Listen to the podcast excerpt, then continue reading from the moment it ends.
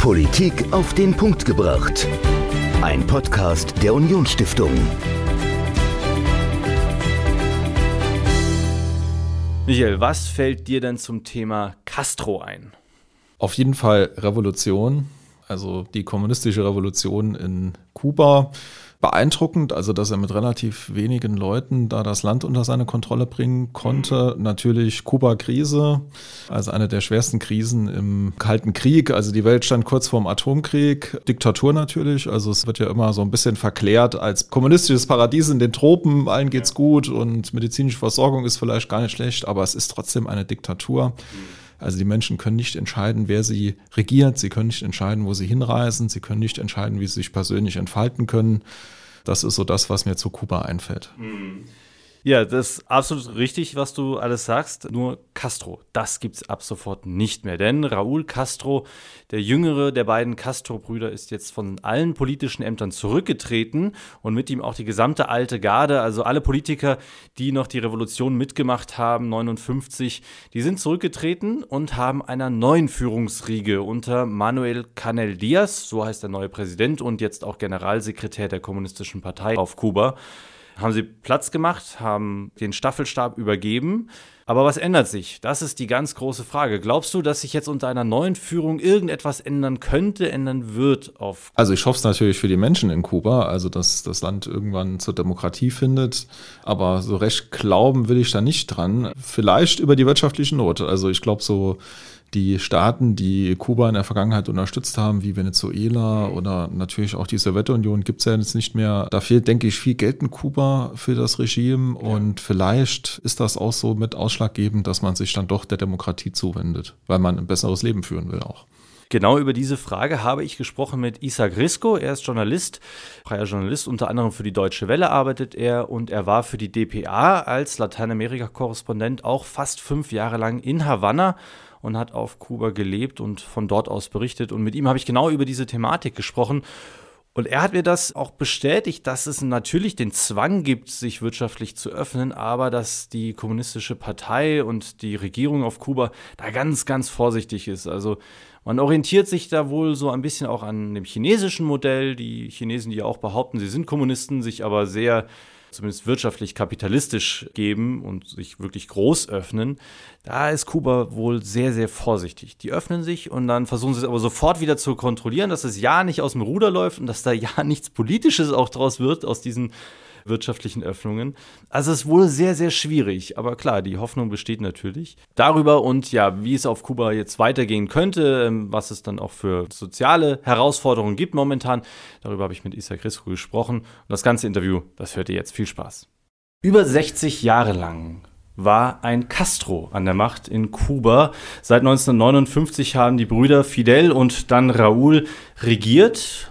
Vor kurzem ist Raúl zurückgetreten von allen politischen Ämtern. 2018 hat er schon die Präsidentschaft abgegeben und nun auch die Führung der kommunistischen Partei. Wie sieht Kuba nach Castro aus? Das bespreche ich heute mit dem Journalisten Isaac Risco. Schön, dass Sie da sind. Hallo.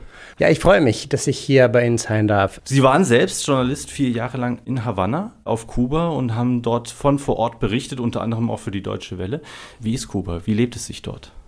Kuba ist ein einzigartiges Land. Als ich da 2011 für die DPA damals nach Kuba gekommen bin, war das noch ein bisschen stranger, ein bisschen außergewöhnlicher als heute. Insofern es ein Offline-Land war. Das ist ein Land, das teilweise in vielen Aspekten, in vieler Hinsicht dann zurückgeblieben ist. Man hat ja rein optisch das Gefühl, dass man in, in 60er, 70er Jahren, mhm. 50er Jahren zurückgeblieben ist.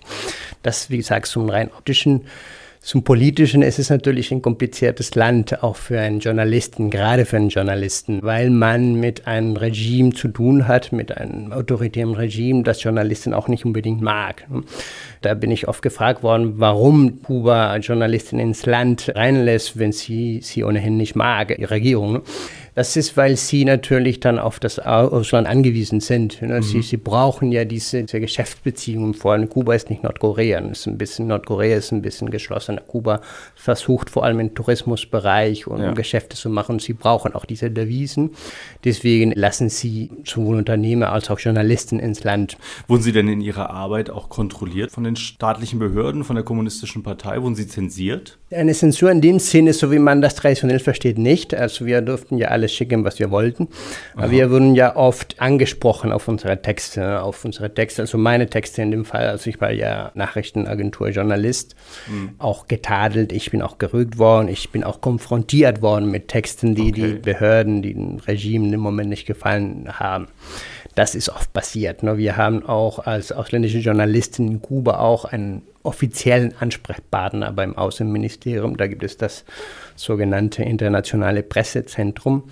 Und da gibt es für jedes Land, meistens sind es europäische Länder, die Korrespondenten dort haben, für jedes Land gibt es einen sogenannten Spezialisten. Das sind Funktionäre des Außenministeriums, die für diese Länder zuständig sind. Mhm. Oft waren sie als Diplomaten in dem Land, in dem Fall in Deutschland. Ich hatte ja mehrere Ansprechpartner Einige davon waren als Diplomaten in Deutschland, auch in der DDR, haben sie auch studiert.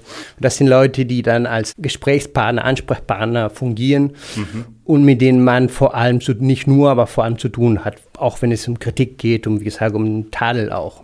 War das dann wirklich so Kritik, so du hast das geschrieben, also sie haben das geschrieben und äh, unsere Position ist aber eine ganz andere, das ist falsch, was sie geschrieben haben, oder war das dann eher so ein belehrendes, aber der Kommunismus ist doch so toll, das ist doch so schön, also war das ein wirklich Tadel oder war es eine Belehrung, die Sie erfahren haben? Sowohl als auch. Es, ist, es gab kein einziges Rezept. Ne? Es ist zu Beginn vor allem was sehr nett und wir haben uns beide, also beide Seiten, wir haben uns beide um Freundlichkeit bemüht, dass wir dann, wir wussten, dass wir natürlich dann gegenseitige Positionen haben, aber wir haben uns bemüht, das irgendwie so professionell wie möglich zu machen. Mhm. Dann ist es später mit der Zeit, wenn man dann schreiben, publiziert und ihnen dann bestimmte Sachen nicht gefallen, dass sie auch Kritik äußern, manchmal auch berechtigte Kritik, muss man auch fairerweise sagen, aber auch dann Tadel auch und Belehrung und auch Angriffe.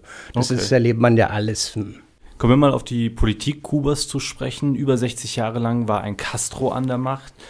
Der letzte Raúl hat jetzt sein letztes politisches Amt zurückgegeben. Wer war denn Raúl Castro? Fidel, klar, der große bärtige Revolutionär, der ist, glaube ich, jedem neben Che Guevara ein Begriff und jeder hat ein, sofort ein Bild im Kopf. Raúl Castro war ja eher so ein bisschen im Schatten, zumindest die ersten Jahre und Jahrzehnte. Wer war er? Was war er für ein Mann? Raúl Castro ist der jüngere Bruder, er ist, er ist ein alter Weggefährte Fidels. Er war immer mit dabei. Er war in der Granma-Yacht damals. Er ist ganz jung, er ist in die Revolution gegangen. Er ist mit Fidel, hat da gekämpft, vor allem mhm. im Osten Kubas, ist später nach Havanna gekommen. Insofern ist er wirklich immer dabei gewesen. Er ist tatsächlich kein großer Charismatiker, ist sein Bruder, kein großer Staatsmann. Er ist ein Pragmatiker eher, ein disziplinierter Mann, so kennt man ihn, ein sehr schlauer Mann. Der war jahrzehntelang für das Militär zuständig, als sogenannter Minister für die Streitkräfte, so was, wie ein Verteidigungsminister. Da hat er sich einen Ruf als disziplinierter Politiker und talentierter Politiker auch erarbeitet. Mhm. Er hat es dann geschafft, als viele, als Fidel Castro krank geworden ist 2006, haben viele auch gedacht, dass dann vielleicht dann das Ende der kubanischen Revolution kommt. Er hat es geschafft, diesen Übergang von seinem wirklich allgegenwärtigen, ganz starken Bruder hm.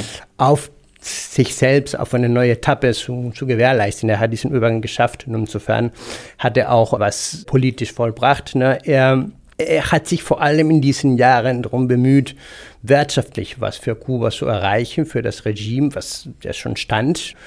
Und jetzt zuletzt hat er sich um diesen Übergang zu einer Ära nach den Gastros bemüht. Er ist der Bruder Fidels. Er hat diesen Übergang geschafft, wie Sie gerade gesagt haben. Für welches System stand er? Stand er für dasselbe System wie sein Bruder? Also hat er quasi weitergeführt, was sein Bruder gemacht hat, oder hat er ähm, auch etwas Neues angestoßen? Vielleicht sogar Reformen? Ja, Reformen hat er angestoßen, aber sicherlich keine politischen. Er stand für dieses System, er hat das mit aufgebaut. Er war immer mit dabei, wie gesagt, er, er war Teil dieses Systems. Er hat auch nie äh, die Absicht gehabt, politische Reformen zuzulassen. Er glaubt an dieses System, was sie aufgebaut haben, ein autoritäres System mit einem Einparteiensystem. Was er versucht hat, was er angestoßen hat, sind wirtschaftliche Reformen. Okay. Er hat versucht, man kann es ja historisch vielleicht mit China vergleichen. Ne? Was Kuba jahrzehntelang gehabt hat oder geführt hat, war ein System nach eher einem sowjetischen Modell. Das heißt, mhm. ein Parteiensystem und lange eine Planwirtschaft. Raúl Castro hat eine Öffnung à la China versucht. Das heißt, auch autoritäre Herrschaft der kommunistischen Partei, eine Art Staatskapitalismus. In mhm. Kuba in dem Fall mit starken Nuancen, mit starken Beschränkungen. Warum hat er versucht, das zu öffnen? Also war er gezwungen, diese wirtschaftlichen Reformen durchzuführen? Oder war das, hat er sich Vorbilder gesucht? Also was steckte hinter diesen Reformen? Schlicht und einfach die Notwendigkeit, das zu machen, weil Kuba seit Jahrzehnten eigentlich unter einer schweren Wirtschaftskrise, eine Dauerkrise leidet eigentlich. Fidel Castro hat historisch bedingt auch das Glück gehabt, dass er dann großer Partner gefunden hat, die ihn dann über Wasser gehalten haben wirtschaftlich, die, das Regime. Das hm. war zunächst die Sowjetunion, ganz klar. Später ab den 90er Jahren, nach einer schweren Krise dort, war es Venezuela Südamerika ein reiches Land, jetzt auch sozialistisch autoritär regiert, was aber reich an Erdöl ist. Ja, ja. Dieses Land hat bis jetzt eigentlich Kuba unterstützt, hat lange Kuba unterstützt, hat Kuba eigentlich aus der Misere gerettet, fast aus dem Niedergang Ende der 90er Jahre. Nun ist Venezuela aber selber in der Krise, seit einigen Jahren schon immer zunehmend. Und da bestand für Kuba und besteht für Kuba immer noch die schiere Notwendigkeit, dann ein, ein wirtschaftliches Modell zu finden, das Überleben des Regimes sichert. Und das hat Raúl Castro erkannt und das versucht er mit dieser Öffnung zu erreichen. Würden Sie sagen, dass er das schafft oder sind das eher ja, Versuche, die, die scheitern, die nicht weit genug gehen und muss sich Kuba vielleicht sogar noch mehr öffnen?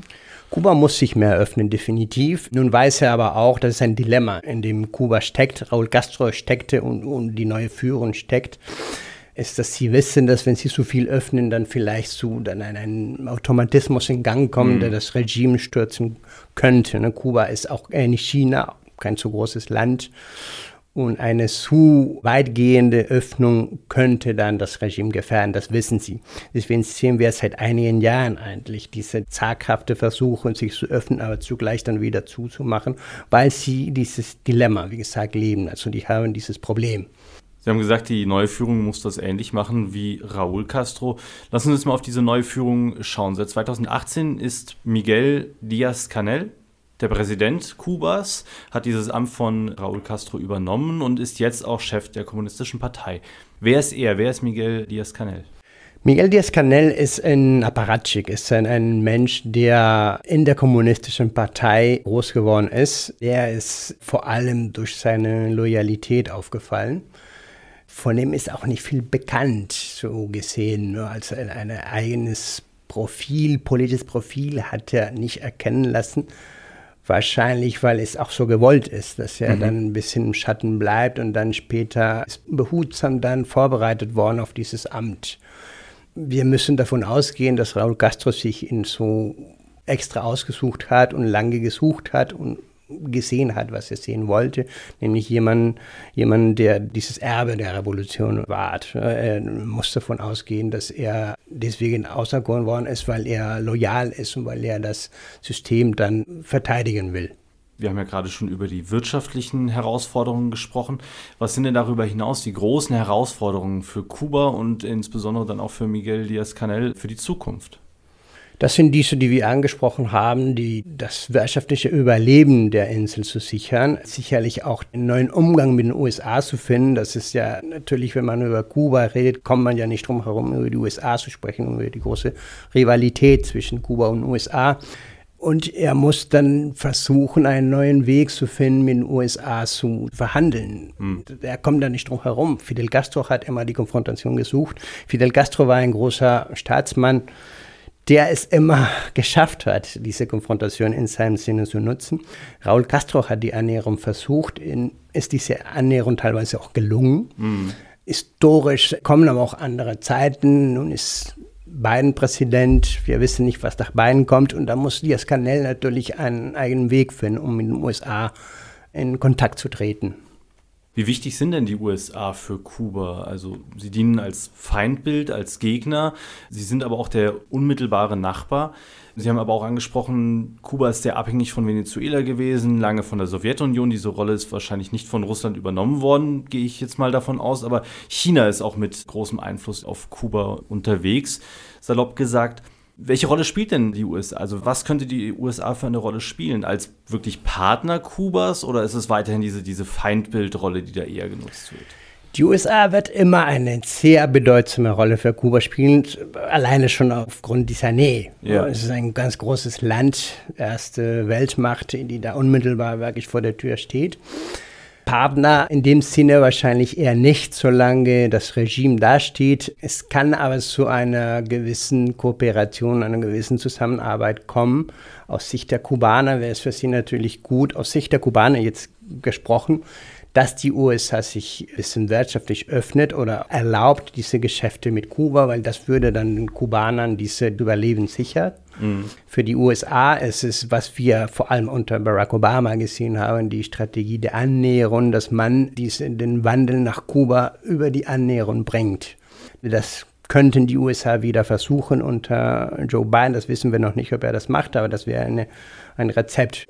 Kuba wird natürlich dann diesen anderen Weg versuchen, das zu nutzen, geschäftliche Beziehungen, aber ohne politischen Einfluss zuzulassen. Jetzt gibt es in den USA speziell ja auch viele Exilkubaner, die sagen, man darf gar nicht mit Kuba auch nur irgendwie verhandeln und die wirklich sehr gegen dieses Regime auf Kuba stehen. Welchen Einfluss haben die denn auf mögliche Politiken? Die haben vor allem in den USA einen großen Einfluss. Die Exilkubaner, Sie kennen ja das Wahlsystem in den USA, mhm. Florida als Swing State, das teilweise auch Wahlen entscheidet, Präsidentwahlen entscheidet in den USA. Das ist mehrfach passiert. Ne? Ja, ja. Bush, Al Gore damals verloren, Obama hat in Florida gewonnen. Nun, in Florida spielen diese Gemeinde der Exilkubaner auch Wahl technisch eine große Rolle. Sie stimmen traditionell republikanisch, mhm. aber nicht nur. Bei der ersten Wahl Barack Obamas vor allem haben sie auch für den Demokraten gestimmt, für den demokratischen Kandidaten. Insofern sind sie wirklich dann relevant, teilweise entscheidend in der amerikanischen Politik, in der US-Kuba-Politik. Deswegen ist, was die Kubaner denken und was die Exilkubaner sagen, wird immer eine Rolle spielen für die US-Kuba-Politik, mhm. sowohl im positiven wie auch im negativen Sinne. Da sind wir jetzt auch schon fast bei einer der letzten Fragen. Wir sind jetzt bei diesen Feindbildern, also Kuba als, als Feindbild, als Gegner. Gleichzeitig ist Kuba auch oder dient als Projektionsfläche für viele Linke, als romantisches Sehnsuchtsort. Dort funktioniert der Sozialismus. Stimmt das? Also wie, wie sehen denn europäische und, und westliche Linke denn Kuba und wie ist dieser Umgang mit dem Land? Ja, das, das finde ich eine zutreffende Bedeutung, das ist eine zutreffende Definition. Ne? Da ist seit eigentlich seit den 60er Jahren gibt es da eine Romantisierung Kubas. Das hat verschiedene historische Gründe, glaube ich, sowohl in Lateinamerika als auch in Europa. Ich glaube, die europäische Linke vor allem hat sehr vieles projiziert auf Kuba. Ich glaube, aufgrund dieses Verhältnisses, ne, vom, sagen wir mal, zu salopp David versus Goliath. Mhm. Da spielt auch der Anti-Amerikanismus in Europa, in Deutschland eine Rolle, auch in, in, nicht nur, aber vor allem in linken Kreisen, dass man dann die Kubaner als das kleine Land, das sich gegen, gegen den allmächtigen Gegner und gegen allmächtigen Gegner aufbegehrt und erfolgreich besteht eine große Rolle. Ich glaube, das ist so, ich glaube, das ist insofern verzerrt, weil Kuba eigentlich seit Jahrzehnten eine Diktatur ist, äh, wo Opposition nicht zugelassen wird und Oppositionelle verfolgt werden. Insofern glaube ich, dass man das immer korrigieren muss. Dieses Bild, was auch nicht stimmt, auch wenn die kubanische Revolution sicherlich einige soziale Errungenschaften hat, vor allem in Sachen Bildungssystem, Gesundheitssystem, muss man da, kann man einfach nicht weggucken, dass es halt eine Diktatur ist. Welche Rolle spielt denn die katholische Kirche auf Kuba oder in der kubanischen Politik auch? Die katholische Kirche ist vor allem unter Raúl Castro ab 2008 zu einem politischen Akteur geworden, teilweise wichtigen, weil die katholische Kirche ist praktisch einzig zugelassen zivilen politischen Akteur geworden, weil Castro das zugelassen hat. Castro mhm. hat einen gewissen Punkt, der Raúl Castro, angefangen mit, mit dem Bischof von Havanna zu sprechen, mit Carnan Ortega, der ist jetzt gestorben. Er und Ortega hat sich für die Dissidenten eingesetzt. Das hat sich so einige Jahre in diese Richtung entwickelt. dass der Bischof der, von Havanna, Ortega, der einzige Ansprechpartner für Castro war außerhalb des Regimes, mhm. der einzige Person, der er zugehört hat. Wie stark ist denn der Glauben auf, auf Kuba? Es ist sehr verwurzelt. Gar nicht, gar nicht stark. Kuba ist, ist, ist atheistisch geworden nach Revolution. Okay. Kuba ist vielleicht das einzige Land Lateinamerikas, das nicht so, so gläubig ist, nicht so katholisch gläubig. Das ist, haben wir ja gesehen. Also, was ich ja gesagt habe in Bezug auf die katholische Kirche, ist es vor allem diese politische Bedeutung. Okay. Es haben auch zwei, sogar drei Päpste waren dort in den letzten 20, 30 Jahren weil sie als politische Akteure aufgetreten sind. Aber der Glaube, der katholische Glaube, ist, ist nicht verschwunden, der kommt jetzt allmählich so langsam zurück, aber das ist stark zurückgegangen nach der Revolution von 59. Wie wird denn Raúl Castro und jetzt auch sein Nachfolger, wie werden diese beiden, sag ich jetzt mal, Lieder, wie man im Spanischen ja sagt, auch im Rest von Lateinamerika gesehen? Sie waren gerade erst in Peru.